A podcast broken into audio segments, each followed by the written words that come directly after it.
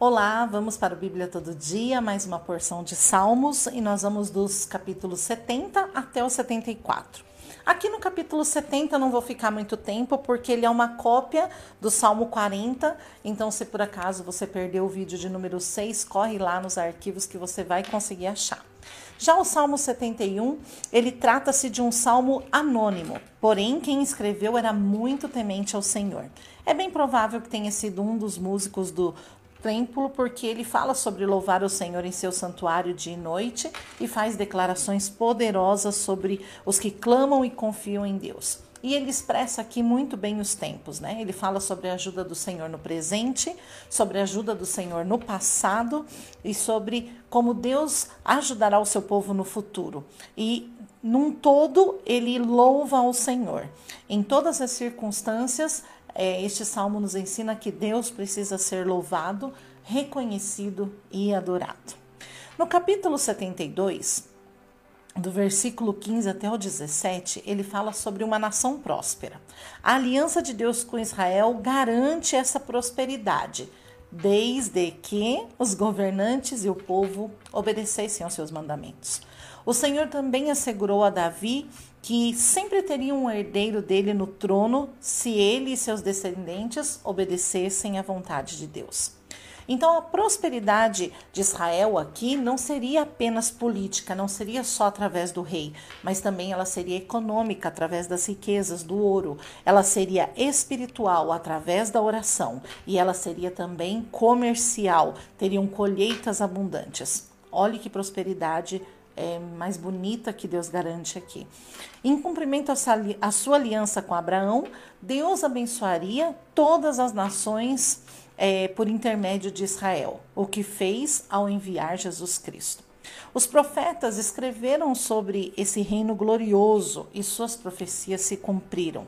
Haverá fartura de cereais até mesmo nos altos montes, nas regiões mais improdutivas, os campos de cereais se pareceriam com bosques de cedro e líbano. Olha que coisa mais linda. E a bênção final aqui, né?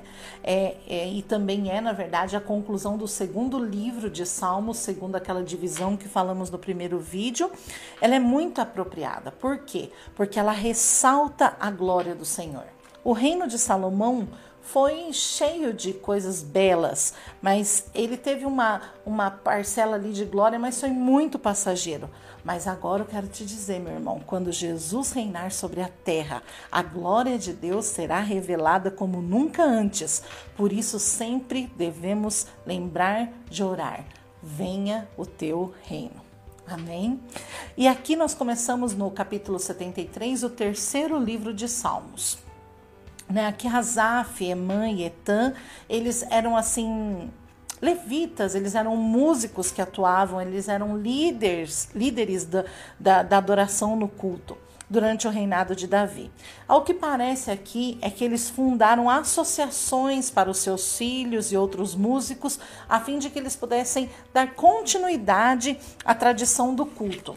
Então esse é um salmo atribuído a Asaf, né? Tanto que ali no título está para a família de Asaf e trata de um problema de longa data. Qual é? Porque os justos sofrem enquanto os ímpios parecem prosperar. Asaf não poderia, de forma nenhuma, liderar o povo no culto, na adoração, se ele duvidasse dos caminhos do Senhor. Mas foi na adoração que ele encontrou a resposta para todos os seus problemas. E ele escreve o trecho de uma das músicas mais lindas que nós conhecemos, que está no versículo 25: A quem tenho eu no céu além de ti? E não há na terra quem o queira mais que a ti. Salmo 74, né, no capítulo 74, fala de um cenário nacional. Então, se o 73 fala de uma crise pessoal de fé, o 74 fala de um cenário nacional e se volta para a destruição do templo em Jerusalém pelos babilônios.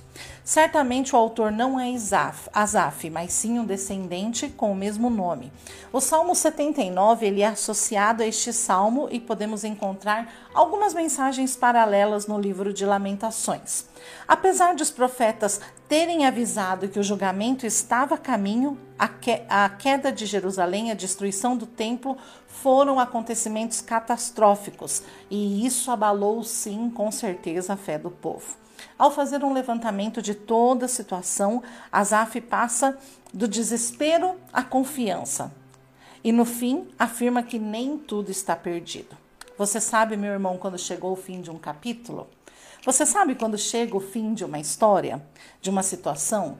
É quando o autor desse livro, é quando o autor dessa, de, desse manuscrito diz que acabou.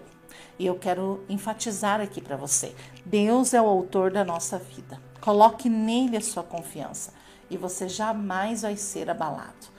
Não pense que essa circunstância é para te matar. Não, não. Busque no Senhor a direção para todo esse tempo e não coloque um ponto final aonde Deus ainda não colocou. Só Ele, é, como sendo o autor, pode determinar o fim dessa história.